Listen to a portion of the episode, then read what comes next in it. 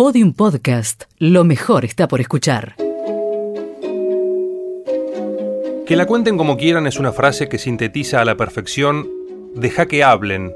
La historia es como te la cuento yo. La hizo famosa el jugador Daniel Osvaldo, de quien en ese entonces la prensa hablaba más de su comportamiento fuera de la cancha que de su desempeño en Boca Juniors. Con esa expresión terminaba sus posteos en las redes sociales, hasta se animó a gritarla tras un gol, dedicándole a todos su posición ante los rumores de infidelidad. Moacir Barbosa. Que el fútbol mueve pasiones no es algo nuevo, que muchas de esas pasiones llegan a límites inimaginables tampoco. Hay premios y castigos, hay ganadores y perdedores. Ya sé que suena fuerte esa diferenciación, más si estamos hablando de un juego, más si estamos hablando de un deporte. Pero estemos de acuerdo o no, es la historia la que se ha encargado de ubicar en una vereda o en la otra a diferentes protagonistas del mundo del fútbol. Para brasileños y uruguayos, el Mundial de 1950 marcó un antes y un después.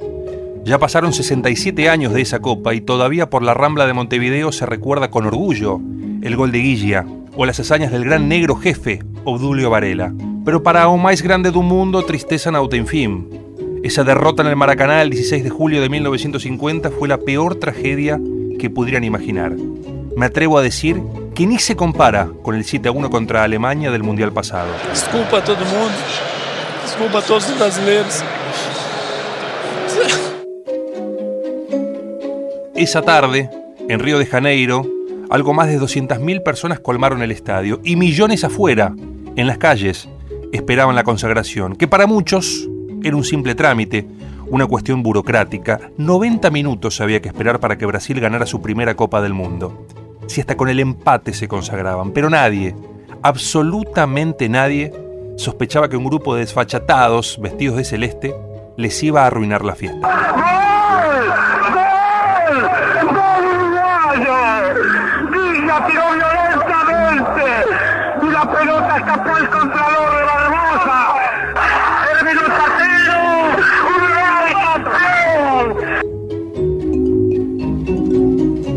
Y como ocurre casi siempre en países con pasiones desmedidas, a las derrotas hay que ponerle un padre. Y en Brasil, ese fue Moacir Barbosa, el arquero de esa selección, que en un partido, en una jugada, vio como la opinión pública enterraba un pasado profesional de grandes actuaciones y varios títulos ganados.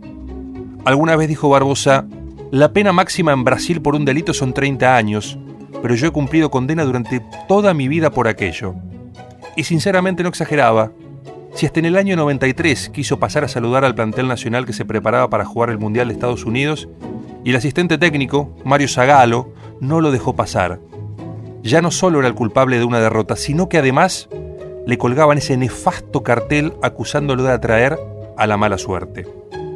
Ya retirado, Barbosa trabajó en el área de mantenimiento del Estadio Maracaná.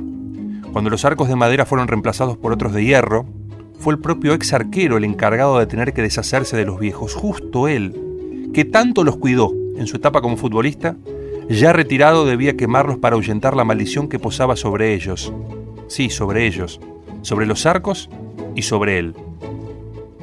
Sus últimos días de vida los atravesó acompañado por su hijastra, viviendo sin dinero en un departamento de 50 metros cuadrados que le alquilaba el Vasco da Gama. En su entierro fue acompañado por un puñado de personas. Eran familiares y amigos. Eran 50 en total. Ningún dirigente, ningún futbolista. Y que la cuenten como quieran, pero la de Moacir Barbosa no es una historia más dentro del planeta fútbol. Vivió 50 años señalado, acusado injustamente. Su pecado más grande fue no haber podido atajar una pelota. Un gol que lo llevó hacia el destierro absoluto, a ese lugar en donde ya nadie hablaba de él y ni siquiera querían oírlo. Todos los episodios en podiumpodcast.com y en nuestra aplicación disponible para Apple y Android. Seguimos en facebook.com barra podiumpodcast y en Twitter arroba podiumpodcast.